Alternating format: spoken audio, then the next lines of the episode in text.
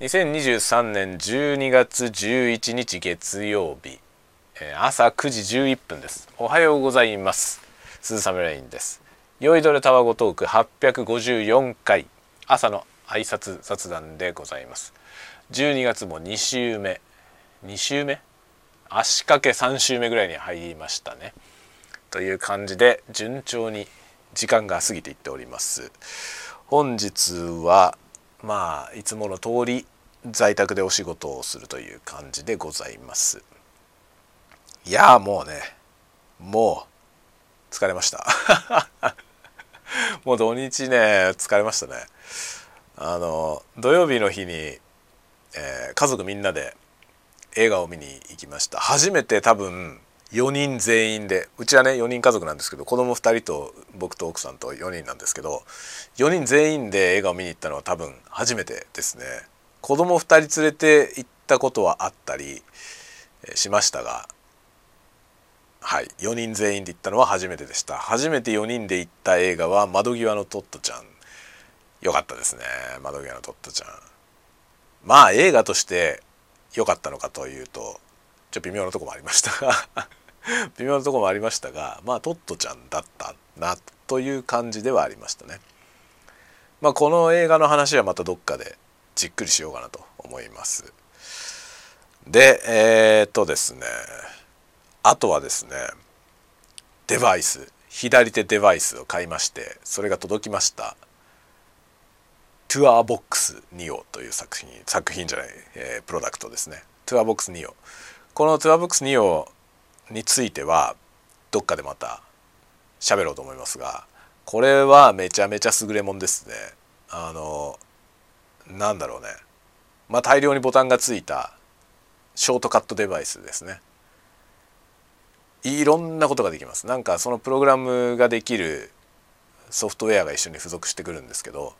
そのねプリセットがもうすごいたくさん作れるんですよね。でソフトウェアごとにねそのソフトウェアとリンクさせることができてそのソフトが起動したら自動的にそのプリセットが起動されるみたいなそういうことができます。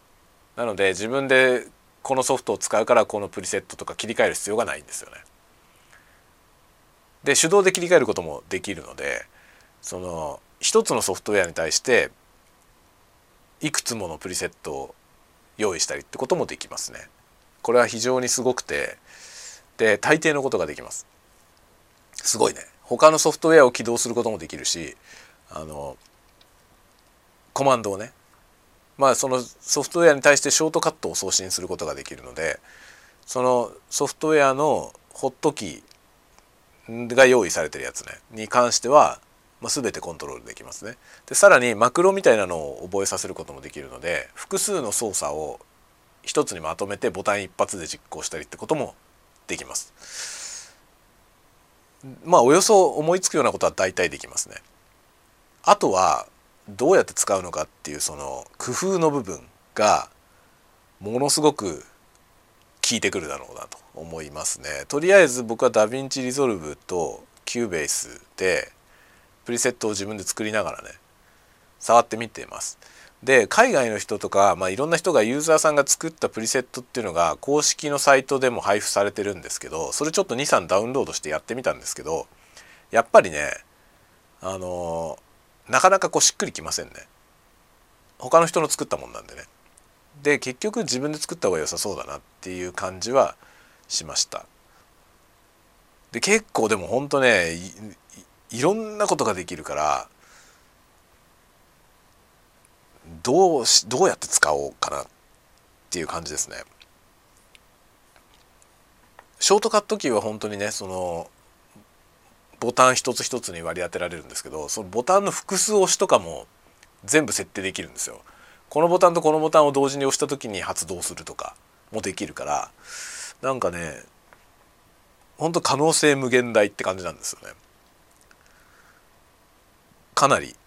強烈なマシンだなと思いました。で組み合わせのやつもいろいろ用意されてるんですけどその用意されてない組み合わせのやつもあってその用意されてない組み合わせもねカスタムで作れるんですよね。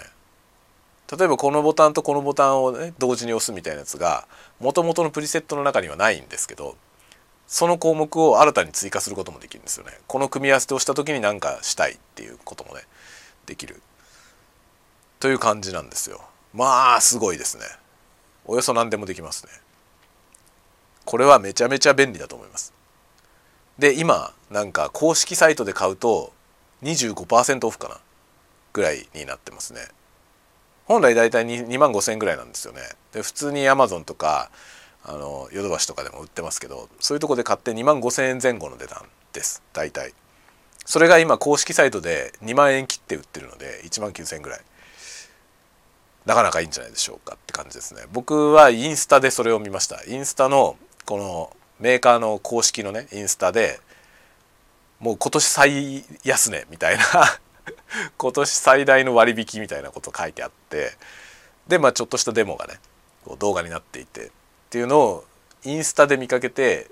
もう即ポチりました。めちゃくちゃ便利です。ちょっと触ってみてるだけだけどめっちゃ便利ですね。でダヴィンチに関してはちょっとねまだあのスピードエディター公式のねスピードエディターとのその住み分けがちょっと難しいんですけど今後研究してみたいと思います。どういうふうに使い分けるのがいいか。 Speed Editorの方が優れてる部分もあるのでその、まあ、 Speed Editorを軸に Speed Editorで届かない部分をこの TourBox を使うといいかなと